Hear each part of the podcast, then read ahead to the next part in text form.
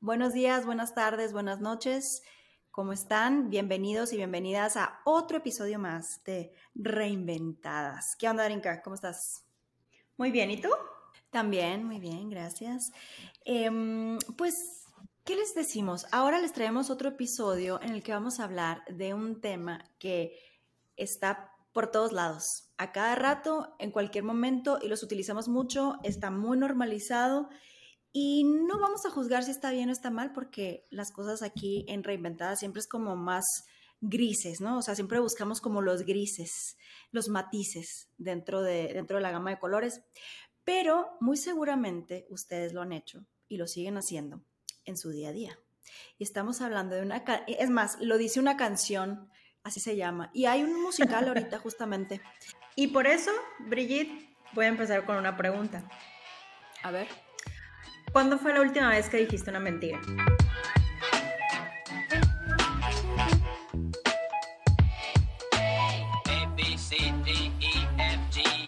La última vez que dije una mentira. La última vez que dije una mentira muy probablemente fue hace un par de semanas o hace algunos días, no sé. ¿Por qué? Porque la mentira fue seguramente negarme a ir a un lugar y por la presión de no, de no decir porque no quiero, tuve que inventar una excusa. Y esa excusa pues, se convierte en una mentira, al final de cuentas, ¿no?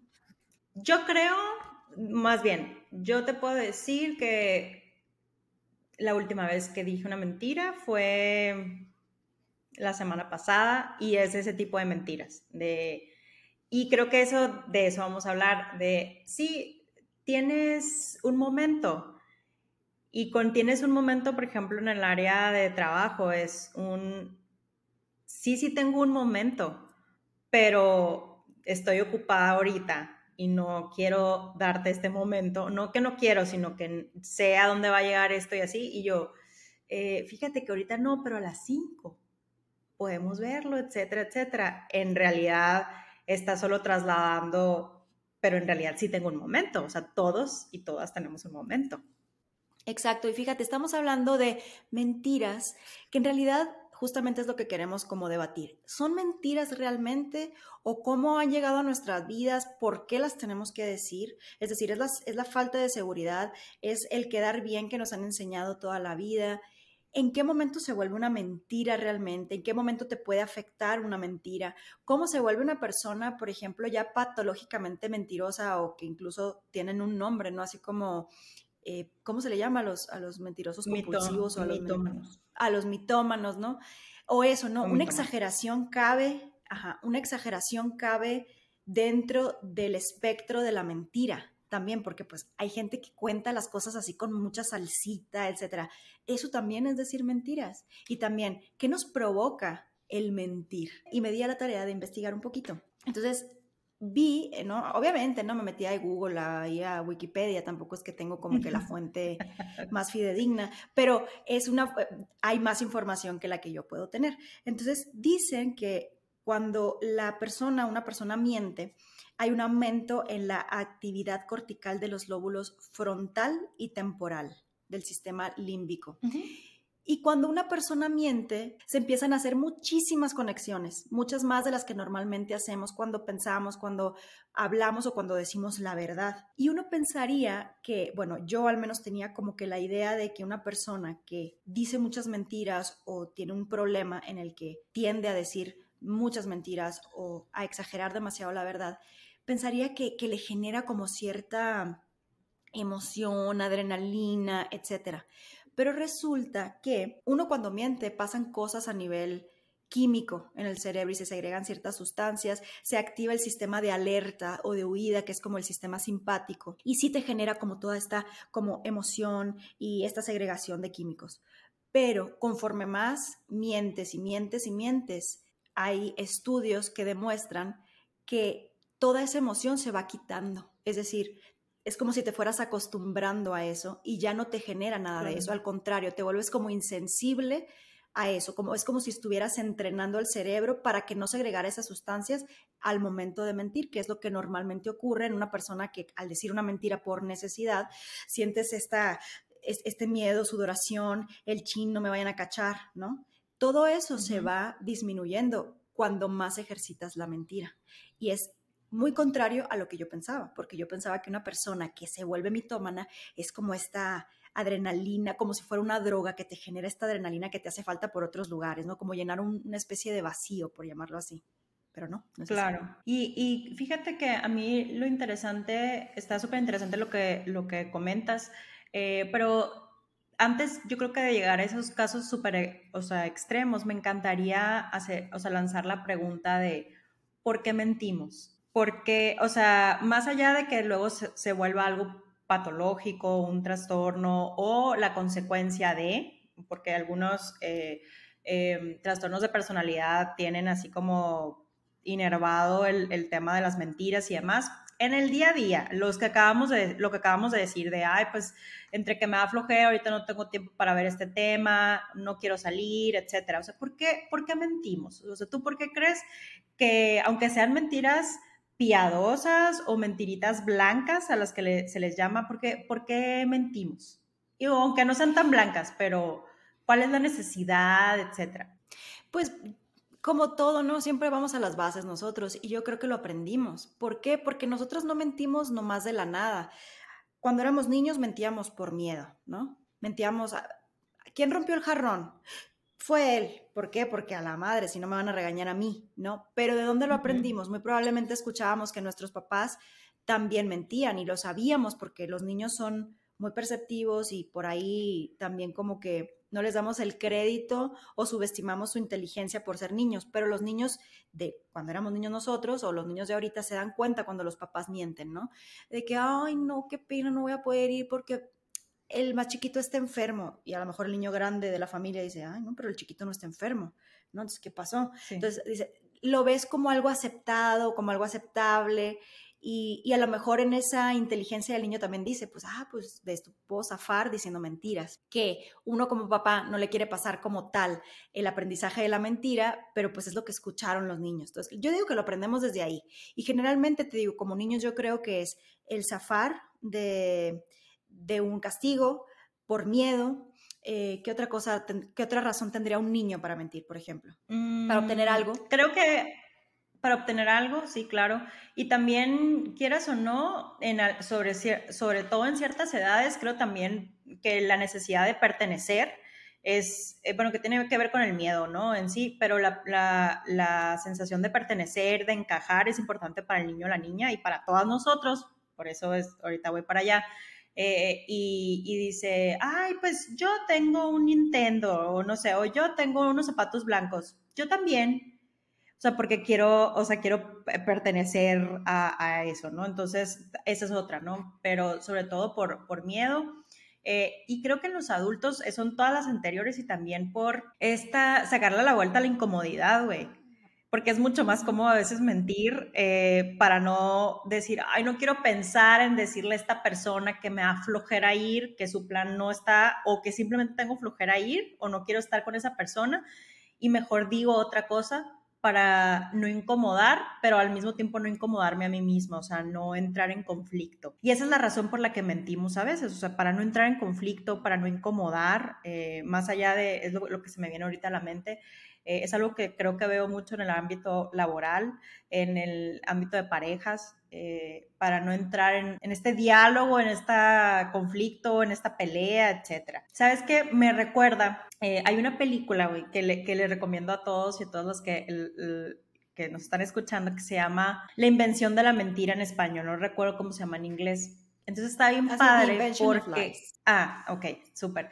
Entonces, eh, se, se, trata justo un mundo en el que no existen mentiras, o sea, no existen mentiras. Entonces, todos los procesos y todo lo que existe, eh, por ejemplo, ir al banco y, y, decir, me das, o sea, me prestas dinero, por ejemplo, eh, ¿me lo vas a pagar? No, la verdad es que no tengo dinero y ahorita estoy en bancarrota, etc. Entonces, todo la realidad del mundo se basa en que, es la mentira, es como si no existiera. Entonces, ves incluso un ejemplo de alguien que está, eh, una pareja que, se están conociendo, que van a cenar, y la conversación es 100% verdad, es de que, ¿cómo has estado? Pues muy mal, estoy en un episodio depresivo, la neta estoy aquí por lástima, me diste lástima por venir, eh, y la verdad es que solo buscaría al final un poco de dopamina al sentir que soy superior a ti y que estoy más bonita yo y pues eh, eso es lo que estoy buscando y tal vez una noche de sexo. ¿Tú? O sea, pero nadie se lo toma mal porque la o sea, no existen las mentiras. Porque no existe la mentira. claro. Entonces, eh, luego la película se va desarrollando en, en, torno a cuándo empiezan las mentiras y todo lo que desencadena. No voy a, no voy a hacer spoilers para que la vayan y la vean, pero volviendo a eso, mi, mi segunda pregunta, aunque no hemos aterrizado la primera, es, ¿tú crees que pudiera funcionar un mundo sin mentiras?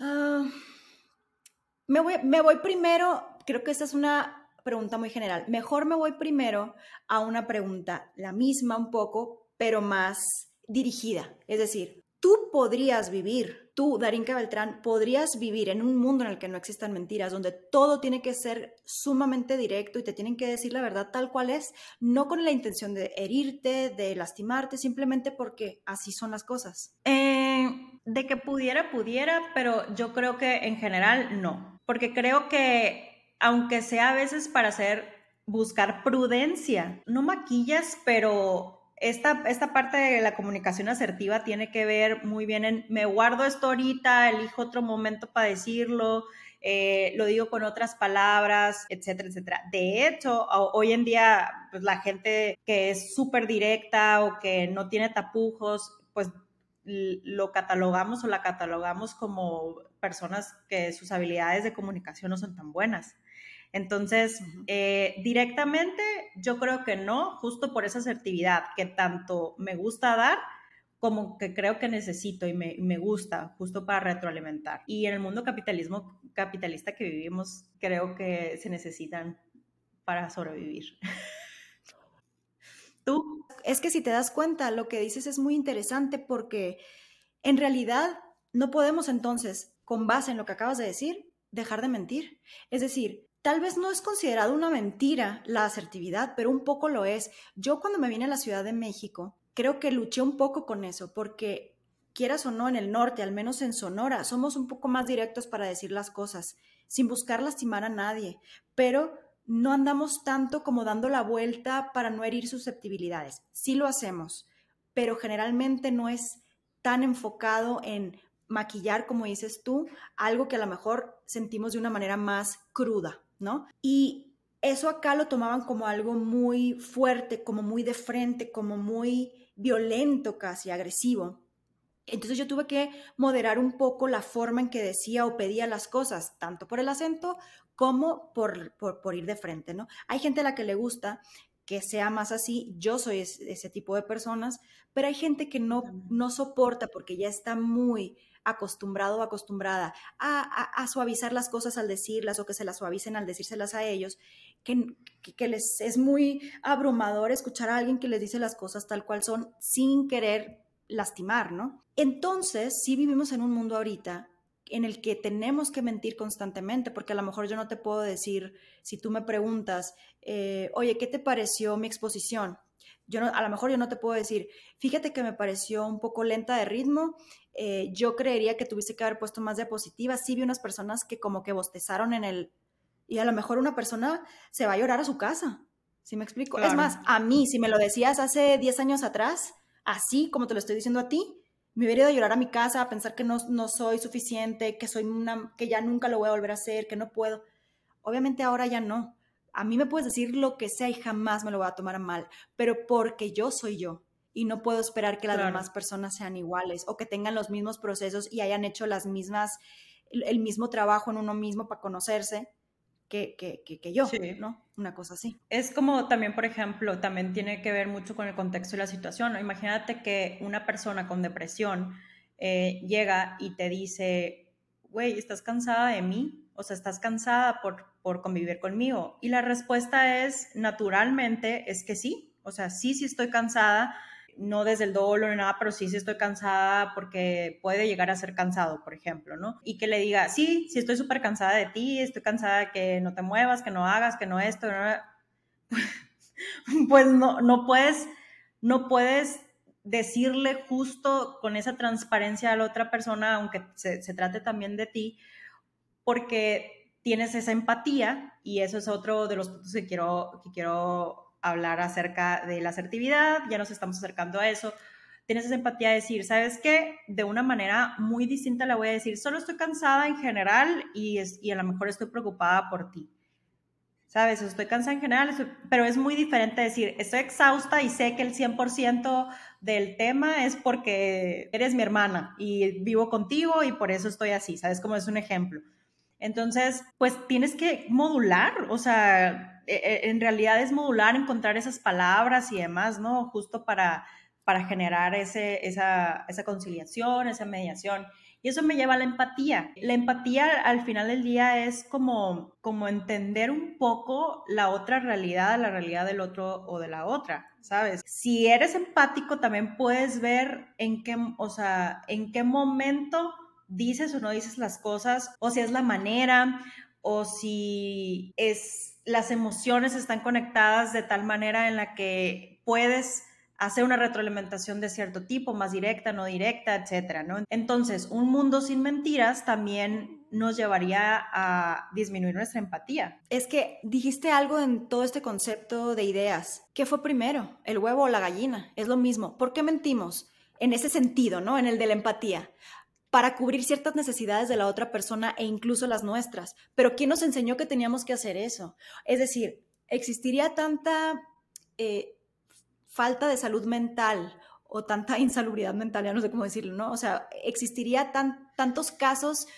problemáticos o tantos problemas de salud mental si desde siempre nos hubieran enseñado que tendríamos que ser directos para decir las cosas, realmente. Porque si esa es la manera en la que en un inicio hubiésemos empezado a convivir, probablemente jamás tomaríamos a mal, a lo mejor estoy diciendo una barbaridad, ¿eh? pero a lo mejor no tomaríamos a mal las cosas como las enfrentan. Es decir, si yo crezco en una casa en donde siempre me dicen, em, eh, creo que te queda mejor aquel vestido, em, no sé, híjola, este 8 que sacaste, la verdad es que eh, no es porque seas tonto, es porque no estudiaste. O, ¿sabes qué?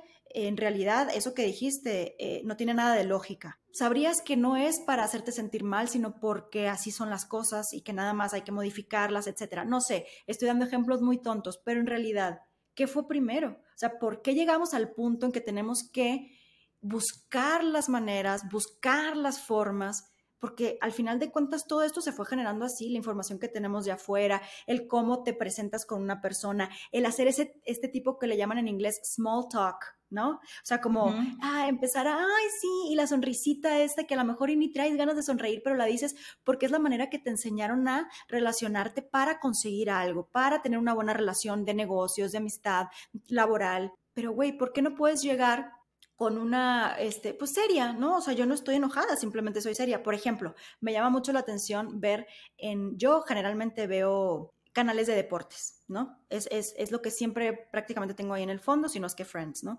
Pero bueno, noto que los hombres generalmente están todo el tiempo como con esta seriedad, dando el mensaje o diciendo su opinión, etc. Y las morras, ah, entonces esta no sé qué, no sé qué, y la nota de no sé cuánto, pero vamos a ver si las con una sonrisa. Tú dices, desde ahí va. Ahorita estoy comparando hombres y mujeres, pero tiene que ver un poco con la forma en que nos presentamos al mundo, como hombres o como mujeres o en general. Pero a unos se les exige una cosa, a otros otra, y también a unos dependiendo de a qué te dedicas, ¿no? O sea, a lo mejor una actriz o un actor no va a dar una entrevista, este, serio, porque le han enseñado que tiene que entretener a la, a la gente, ¿no? Si uno puede ir a ver como entretenido, incluso a alguien que está hablando con seriedad, pues podríamos tener ambas y saber que nos podemos reír con alguien que se está riendo o con alguien que te está diciendo las cosas serio. Entonces, ¿qué fue primero también? O sea, va como en relación a, lo que me comentas. Eh, lo que pasa es que, déjame regresarme al ejemplo que diste, o sea, si de la crianza o si nos hubieran enseñado, no, no la crianza y no tiene nada que ver nada más con los papás, sino en general la sociedad y demás el rollo ahí, güey, es que tú emites según tus ideas centrales, o sea, tus ideas centrales, y hablo desde la psicología muy cognitiva, o sea, de lo que aprendiste que está bien y que está mal. Entonces, tú vas a decir que no eres tonto, nomás no estudiaste, o que si eres tonto según lo que tú aprendiste. Entonces, o sea, cada quien, eh, o sea, cada quien, a lo mejor para mí, mm, no eres tonto, es más, me vale porque mi crianza o mi, o mi contexto me dijo otra cosa, pero en el tuyo tú vas a decir, sí, tontísimo. O sea, tontísimo porque, porque obvio que las personas que se sacan menos de 8 son tontas, por ejemplo, y yo, no, eso es una excelente calificación. Entonces, la, el cero filtro vendría según cada quien, o sea, de los billones de, personas. Entonces, estaría bien cabrón, o sea, llegar a ese punto. Entonces, no, no es como que hay un, un, parámetro colectivo como para decir, ah, pues esto es así, está construido. Entonces, estaría súper difícil ir por la vida diciendo sin mentiras, es decir, sin, sin, sin tapujos, sin maquillar, sin, sin, sin generar eh, otro tipo de comunicación con otras palabras, etcétera, etcétera, las cosas que, eh, que solo tú piensas. Entonces, ahí sigue siendo el huevo de la gallina, o sea, ahí entra la empatía de decir, o sea, para mí sí está bien tonto, pero puedo entender que es el primer examen que tiene el niño, entonces, pues, no, no eres tonto, ¿sabes cómo? Sí. ejemplo, no sé. Hablando del ejemplo del tonto, güey. Oye, y entonces, pero entonces, mira, para contestar la pregunta que dijiste, ya, ya, ya me queda más claro desde dónde puedo contestarla. La pregunta fue, ¿crees que podría existir el mundo o el mundo se podría llevar a cabo o existir sin mentiras? Yo creo que no, entonces. Porque por el simple hecho de que existen las mentiras, significa que las tuvimos que haber generado por algún motivo. Son parte, a lo mejor, de nuestra naturaleza, porque están aquí, están presentes, en algún momento nacieron y están aquí. Punto. Entonces, desde ese lugar, no, no existiría, no se podría, ni podríamos volver a, esa es otra. La mentira se inventó, es decir, antes no había mentiras y hubo alguien que la dijo. Desde la, hablo desde la época de las cavernas, cuando... La serpiente. Ah, sí, güey. sí fue la serpiente, güey, fue, fue Eva dándole la, la manzana a Adán, etc. Sí, o sea, eso, no existía la mentira eso, eso está estaría interesante saber con alguien que tenga más conocimiento al respecto, decir, no manches, no, no existían y se fueron generando o son parte de un fenómeno social que bla, bla, bla. Eh, déjame leerte un pedacito de Wikipedia. A ver, Una disculpa para toda la comunidad científica que nos, que nos eh, sigue. Eh, habla de la moralidad de mentir. Entonces, eh, dice, mentir está en contra de los cánones morales de muchas personas y está específicamente prohibido como pecado en muchas eh, religiones. Entonces déjame ahorita ir, o sea, somos una sarta de pecadores y pecadores, entonces, ¿no? Por, lo que estamos diciendo. Em, la tradición ética y los filósofos están divididos sobre si se puede permitir a veces una mentira. Eh, Platón decía que sí, Aristóteles, San Agustín y Kant decían que nunca se puede permitir. Entonces, Aristóteles decía, no, no, no, aquí la empatía ni madres. Una disculpa también para los filósofos que nos escuchan, ¿no? Y luego habla de los tipos de mentiras, güey. Está bien interesante esto. Dice, San Agustín distingue ocho tipos de mentiras. Uno, las mentiras en la enseñanza religiosa. Dos, las mentiras que hacen daño y no ayudan a nadie. Tres, las que hacen daño y sí ayudan. Cuatro, las mentiras que surgen por el mero placer de mentir. Cinco, las mentiras dichas para complacer a los demás en un discurso. Las mentiras que no hacen daño y ayudan a alguien. Las mentiras que no hacen daño y pueden salvar la vida de alguien. Y las mentiras que no hacen daño y protegen la pureza de alguien. Bueno, está interesante, pero la, que más me llama la atención, porque siento que todas las demás las entiendo. La única que no entiendo es las mentiras que hacen daño y ayudan a alguien. O sea, quisiera conocer un ejemplo, porque entiendo las que hacen daño y no ayudan, ¿no? O las que no hacen daño y ayudan, pero las que hacen daño y ayudan, o sea, ¿cuál sería un ejemplo de eso? a ver, déjame, las que hacen, ah, las que hacen daño y se ayudan a alguien, por ejemplo. O sea, yo me imagino algo así como eh, que pueden hacer daño tanto a la persona como a la comunidad o la sociedad, pero al individuo le, le, ayuda en ese momento particular. Por ejemplo, em, no se me viene algo en la mente, pero creo, que yo sí lo, sí lo puedo llegar a cachar. Yo más bien lo veo al revés, es decir, como para un bien mayor. O sea, un daño que le haces a un, a un poquito de la población o a una sola persona, pero para eso, o por ejemplo, ¿no? Es como matar a una persona para salvar a toda una comunidad. Por ejemplo, una cosa así, ya, ya, me queda claro que es por ahí. Okay, sí, eh, eh, pues más, bien así. interesante la clasificación. Mira, este ah, y luego dice, por otra parte, San Agustín aclara que las mentirijillas no son en realidad mentiras. Oye, mentirijilla, o sea, que el Flanders, o sea, existe la palabra mentirijilla.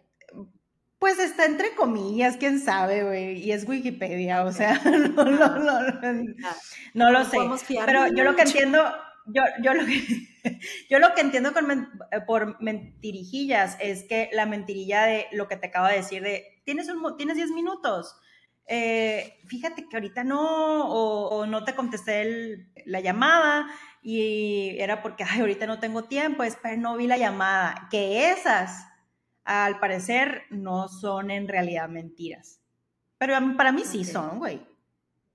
O sea, para pues mí sí, son, San Agustín. Lo que pasa es, que, ajá, siento que está todo muy relativo, así como dijiste, desde la perspectiva de cada quien, desde la cultura, de donde, donde creciste, viviste, desde el criterio propio que te generaste. Em, pero, por ejemplo, si te fijas, así como decía antes, ¿no? Que los estudios revelan que al mentir haces más tienes que hacer sí o sí más conexiones entre tus memorias, entre tus recuerdos, para poder ser como realmente convincente en lo que estás diciendo. Los mentirosos son personas muy inteligentes. Digo, hay gente que es malísima para decir mentiras. Tú, Darin, que eras malísima para decir mentiras, cuando estabas morra. Soy muy mala, mala, mala. Era, o sea, eras fácilmente cachable. Pero, ¿estás de acuerdo que una mentira no es mentira que lleva siempre a otras mentiras. Ricardo Arjona. Es, eh, porque hay una canción que dice, que dice eso. No, pero así es, es más o menos su, poesía, es así de que el problema no es problema y así. Ah, ok, ok, bueno, no. En realidad, si tú dices una mentira, aunque sea piadosa, ¿no? Imagínate una mentira, em, dices, le dices a alguien, híjola, no, es que no voy a poder ir porque eh, mi mamá se anda sintiendo mal y la voy a visitar. Mentira, tu mamá no se está sintiendo mal, pero quería zafar del compromiso, ¿no? Vamos a ponerlo así. A las cuatro días te encuentras a esa persona y te pregunta, no sé, oye, ¿cómo está tu mamá? Y, y, es como otra vez, pum, pum, pum, claro, le dije una mentira, entonces tienes que pensar en, no, bien, fíjate bien, era, ¿qué era? Eh? Un dolorcito de cabeza y tienes que, y, ahí ya dijiste otra mentira y eso generalmente, si no eres una persona mentirosa, te genera como una especie de mini culpa, ¿no? Pero porque a tu mamá no sentía dolor de cabeza, pero dices, ay, y a la madre, y si le provocó el dolor de cabeza por estar diciendo mentiras, porque siempre te dijeron que decir mentiras era malo.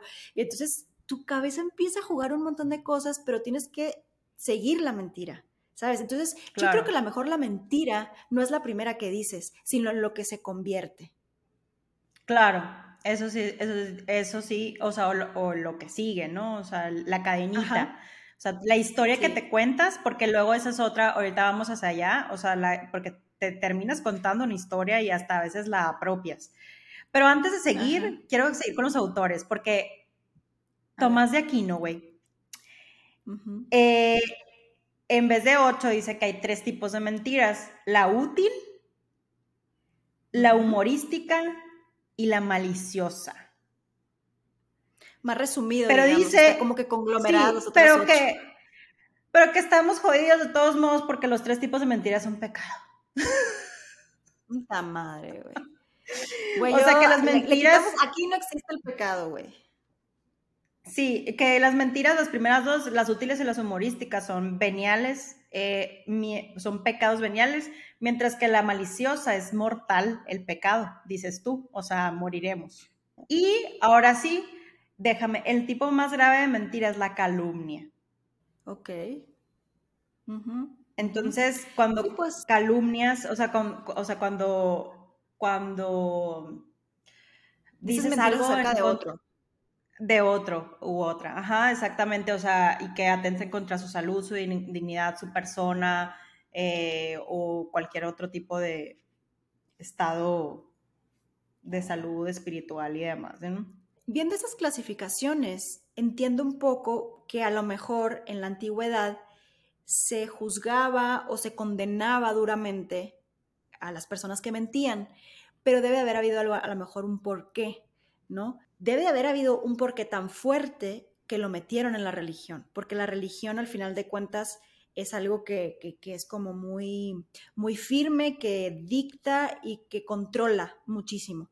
Entonces, ya para que lo hayan metido a la religión era porque había algo o que se estaban descontrolando las mentiras, que estaba habiendo algún problema ahí a nivel social, güey, no sé. Pero me pregunto entonces también, si la religión no condenara tanto las mentiras como, como están clasificadas como un pecado, algunas más que otras, pero si no estuviera clasificada como un pecado, ¿tendríamos o reaccionaríamos distinto hacia la mentira? Yo creo que sí. La neta. Porque a lo mejor mentiríamos sin tanta culpa y, realmente utilizaríamos en la clasificación que hizo, no me acuerdo, San Agustín creo que fue, eh, utilizaríamos las mentiras porque quieras o no, sí o no, yo muchas veces he dicho mentiras para, para no herir susceptibilidades.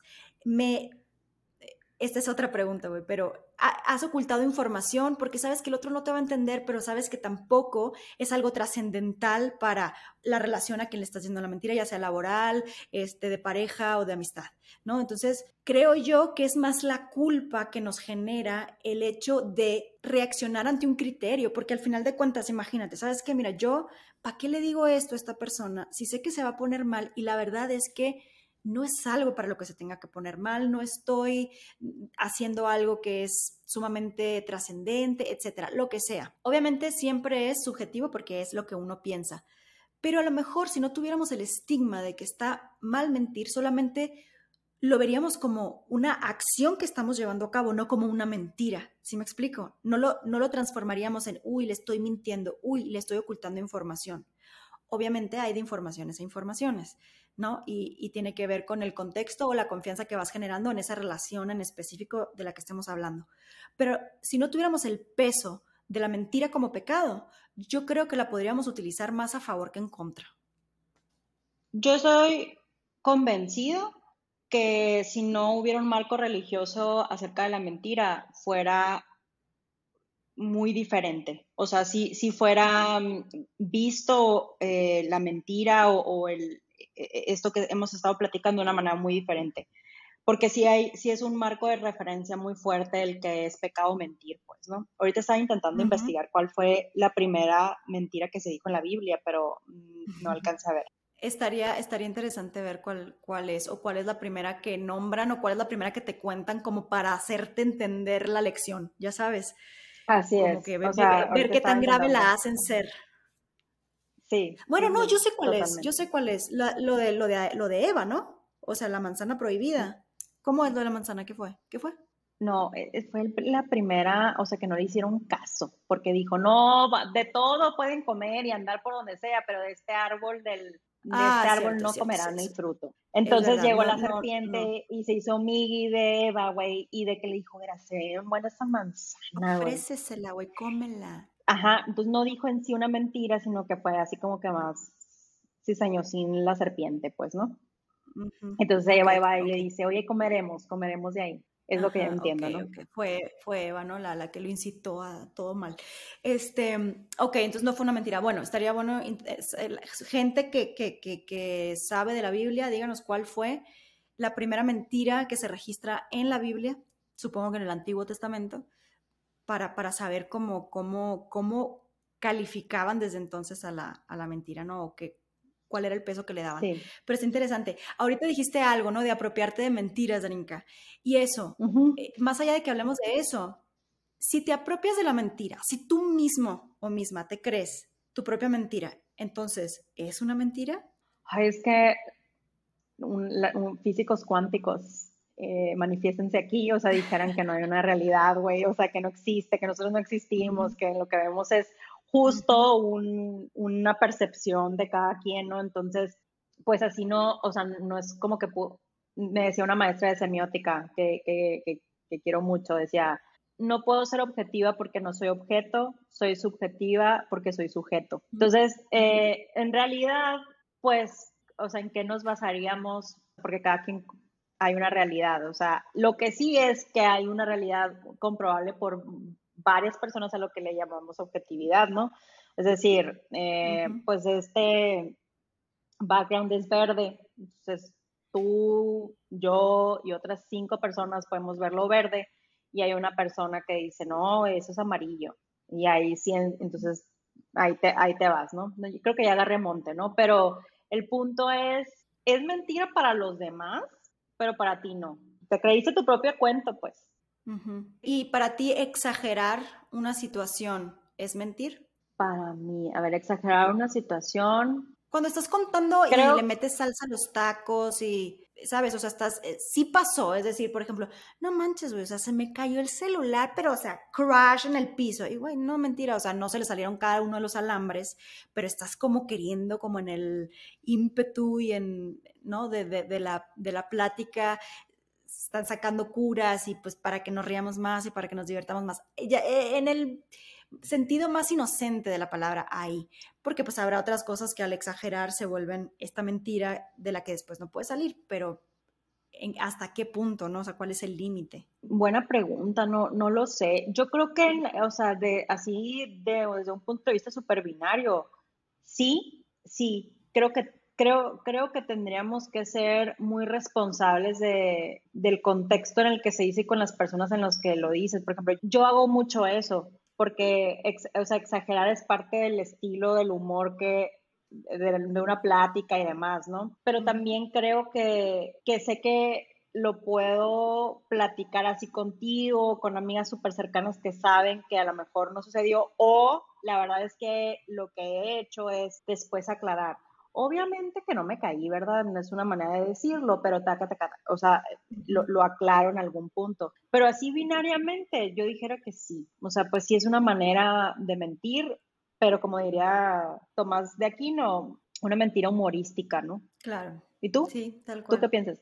Sí, voy, voy, voy por ese rumbo. O sea, obviamente sabes con quién exagerar las cosas dependiendo del contexto, lo que dices tú es la forma en que tenemos de divertirnos, a veces ir exagerando y subiéndolo y subiéndolo y subiéndolo el nivel para llegar a incluso un caso del mismo caso, pero llegar hasta casi casi a hacer una farsa de lo que sucedió, ¿no? Así como que, ja, qué risa, si lo exageras y llegas al extremo es más gracioso, pero sabes con quién decirlo, con quién hacerlo, o a veces hasta para que quede claro un concepto, ¿no? O sea, la, en la exageración, en el caer en el, mira, si llegas hasta acá, obviamente no puede ser o no puedes basar tu explicación en una exageración, en una única exageración, porque no se vuelve algo general, pero para dejar claro un punto con personas con quien sabes que, te estás divirtiendo o que estás platicando, se puede llegar a, utilizar, pero no lo puedes utilizar en todos los contextos porque entonces sí se vuelve una mentira, si me explico? Es decir, si, si sale de tu círculo de confianza, sí se puede volver una mentira que otras personas se puedan creer porque no te conocen tu tipo de humor ya sabes, ese tipo de cosas. Entonces una exageración sí puede ser una mentira, porque aparte depende de la exageración, puedes llegarle a generar a alguien en su imaginación otra cosa, como el teléfono descompuesto. Yo escucho algo que tú me dices y la forma en que lo interpreto ya no depende de ti, depende de mí. Y entonces yo se lo voy a contar a alguien más bajo mi criterio, bajo lo que yo entendí, bajo mi subjetividad, y esa otra persona lo va a entender de otra manera. Entonces ahí eh, incluso se vuelve una mentira inconsciente o una mentira, ¿cómo se le podría llamar? Sin querer, ya sabes, porque en el, en el pasar de boca en boca se vuelve una mentira. Oye, Bri, y, ah, hablando de eso, una pregunta compuesta. ¿Tú crees que se puede detectar una mentira fácilmente y dos, eres buena para detectar mentiras y cómo lo haces. ¿Tú cómo le haces para decir, mm, cuestionable, no lo sé, Rick, no lo sé? Fíjate que yo me considero una persona muy perceptiva y siento que he aprendido a leer muy bien a la gente. ¿Por qué? Porque también reconozco actitudes en mí que yo hacía antes o que yo practicaba antes. Entonces, eso luego, luego lo veo en la gente, porque son prácticas que si uno no se da cuenta, sigue cayendo lo mismo. Por ejemplo, te platicaba yo hace tiempo, yo me acuerdo que yo me creí una mentira O sea, como que lo conté y a lo mejor no sabía si era algo que había soñado o quise exagerar tantito la situación por determinada forma, lo conté una vez y la próxima vez suponte que a la persona a la que se lo conté la primera vez estaba ahí y se lo estaba contando alguien más, entonces ya lo tenía que decir exactamente igual que como había sucedido o como se lo conté a esta otra persona, más bien. Entonces se volvió esa pequeña mentira, pero que era consciente y de repente lo volví a contar y me di cuenta que para seguir esa pequeña mentira tuve que hacerlo exactamente igual y así se fue yendo hasta el momento en que una vez dije, a la madre, güey, ¿esto era así o, o esta partecita yo la exageré y así se quedó, ¿no? Pero ¿qué pasa? Si yo practico eso siempre, entonces me vuelvo en una mentirosa, ¿no? Compulsiva. Pero como me di cuenta y lo bajé y lo analicé, dije, ok, es algo que yo hice en determinada etapa de mi vida, por determinada circunstancia o por cumplir cierto objetivo, pero lo sé. Entonces, hay veces que conociendo la situación en la que puede estar la otra persona y que me dice algo, yo digo, siento que esta persona me lo dijo porque necesitaba hacerme entender o creer tal cosa. Entonces yo creo que le exageró tantito, ¿no? Entonces desde ahí viene la percepción, yo creo, desde analizarte también, conocerte, saber que a lo mejor tú lo hiciste antes y saber que esa persona también lo puede hacer.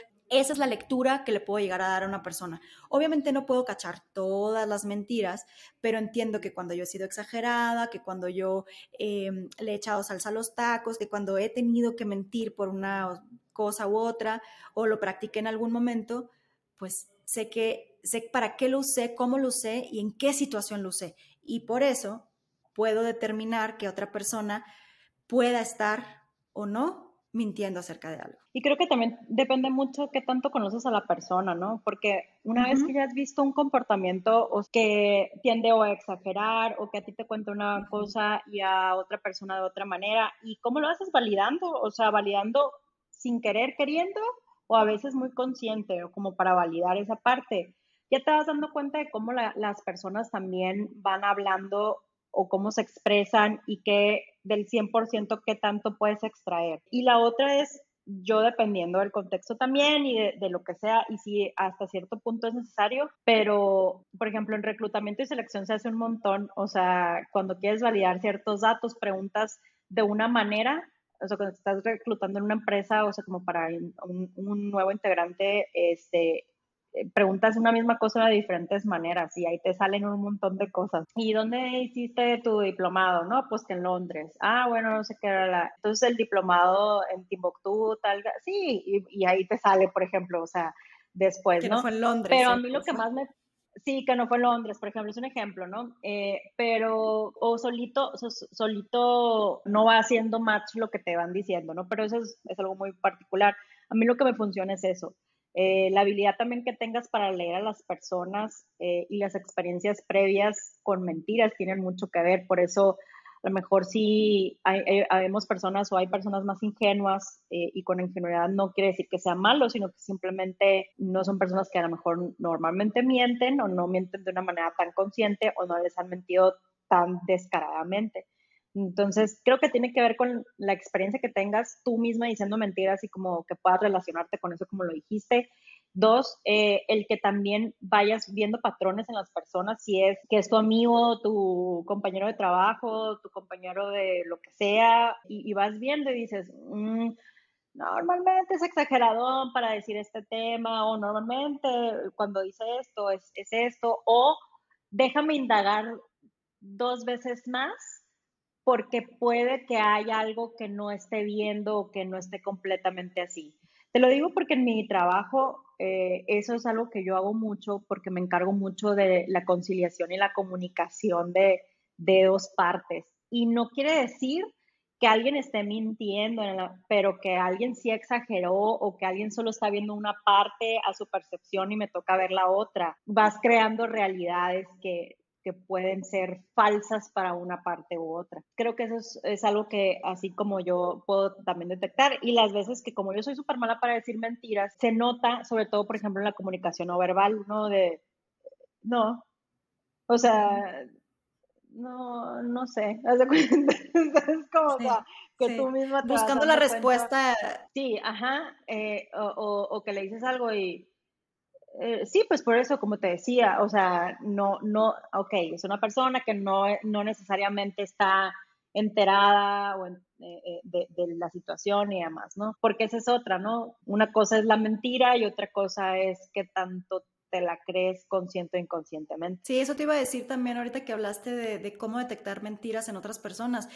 Pues aparte de la lectura, por experiencia, por análisis o lo que sea, hay estudios o hay gente que incluso se dedica a eso, ¿no? O sea, a detectar mediante el lenguaje corporal ciertas, ciertas gestualidades o gestos, no sé cómo se le diga, que normalmente utilizan las personas que mienten, no sé, mirar hacia arriba, pensar de cierta forma, rascarse un brazo, ponerse de lado, no sé cuáles sean, pero pero hay ciertas formas de detectarlo. Tan es así que creo que los entrenan a las personas muy seguramente en Estados Unidos y estos lugares donde generalmente están muy entrenados para eso, para, para analizar como esos lenguajes corporales y pues luego el detector de mentiras, ¿no? Que analiza pues la sudoración, la, la palpitación y por eso también, porque se sabe lo que pasa en el cuerpo cuando uno miente, es que se puede, le puede uno ganar al detector de mentiras, porque puedes controlar eso, pensar en otra cosa, estar en otra, etcétera, ¿no? Entonces, porque sí pasan procesos químicos. Pero, pero bueno, el tema de las mentiras está interesante porque, porque otra vez volvemos como todos los temas que se pueden tratar en la vida a la subjetividad de uno mismo, de por qué uno ha dicho mentiras, cuál ha sido la peor mentira en la que te han cachado, por qué has tenido que mentir, etcétera, etcétera, etcétera. Pero yo creo que yo, creo que nunca fui mentirosa. Sí las utilicé las mentiras para zafar de una situación, para evitarme un regaño, para lo que sea, ¿no? Pero creo que muy hacia acá en mi vida, de unos 10 años atrás, 10 años acá, creo que las mentiras han sido más bien como para, oh, es que no quiero ir, ¿qué le digo? ¿No? Porque esa es otra, o sea, no sabemos decir que no y punto, porque tanto la otra persona no, no valida el que simplemente sea un no, y quieren escuchar una excusa que para ellos sea eh, viable o, para ellos sea justificable el hecho de que yo no quiera ir a una invitación, etc. Entonces, preferimos evitarnos eso, como decías tú, la incomodidad y entonces mejor dices la excusa en vez de decir solamente no. Pero creo que han sido esas como mis, mis mentiras más comunes últimamente y creo que para todos, ¿no? O sea, ¿cuáles son sus preguntas, sus, cuáles son sus mentiras más comunes en el día a día? Esas, o sea, las de inventar un pretexto para zafar de una situación. Y igual para cerrar, para ir cerrando, bueno, dos películas, como una que ya mencionamos de la cultura popular, una es La invención de la mentira y el otro, yo creo que muchos y muchos de nosotros noventeros mm, ya la vimos, es la de Mentiroso, Mentiroso, Liar, Liar de Jim Carrey, que justo eh, está súper interesante la óptica, ya que lo analizas y además que te tiras de la risa, eh, este, porque es un abogado. Entonces, si a alguien de aquí le gusta un chorro ver como los casos, eh, cómo arman los casos, sobre todo en Estados Unidos, aquí también en, México, pero en Estados Unidos, es lo que puedes hacerle creer al jurado, ¿sabes? Entonces, lo, lo, que sea, o sea, tenga mucha más veracidad. Entonces, está súper interesante cómo la manipulación de la verdad, más bien, o, cómo muestras la verdad eh, es lo que te hace ganar o perder un juicio. Entonces, eh, pero igual está súper padre la película, está chistosa, es, es, ya es viejita, pero está muy, muy interesante porque es un abogado que por un día no puede decir mentiras. Entonces, pues tiene un caso muy importante y demás, ¿no? Entonces está súper, súper interesante. Y la de la invención de la mentira, se la recomiendo, está bien curada desde otra óptica. Es otra óptica porque creo que el objetivo de esa película es otro que, que, que, solo hablar de las mentiras. Creo que la mentira es un medio para llegar a un fin en, en cuanto a lo que trata la película, pero igual esta, esta, lo puedes ver como desde diferentes ópticas. Pero ahorita que dijiste un concepto muy interesante, güey, que creo que, que es a lo que llego yo con esto. Si le quitamos el peso o el marco religioso que tiene el mentir, creo que lo podríamos llamar de esa manera, la manipulación de la verdad, en vez de mentira. Ya sabes cómo es algo así. Sí, o mostrar nuevas realidades, dirían alguien muy exótico exactamente. Así que bueno, pues eh, no sé qué, qué, qué, opinión tengan con respecto a las mentiras, en qué las usan ustedes, para qué las han utilizado, si sus hijos escuchen que ustedes dicen mentiras, si les gustaría que sus hijos las vieran la mentira como algo malo o qué significa una mentira, etcétera. Estaría interesante conocer su opinión. Suscríbanse si están en YouTube, ojalá que nos puedan escuchar en la plataforma que, que gusten, compártanlo. Y si les gustó y si no les gustó, pues eh, compartan, como dicen siempre, ¿no? A, alguien que les caiga mal. Muy bien, perfecto. Nos vemos en la próxima. Nos vemos. Gracias. Bye. Bye.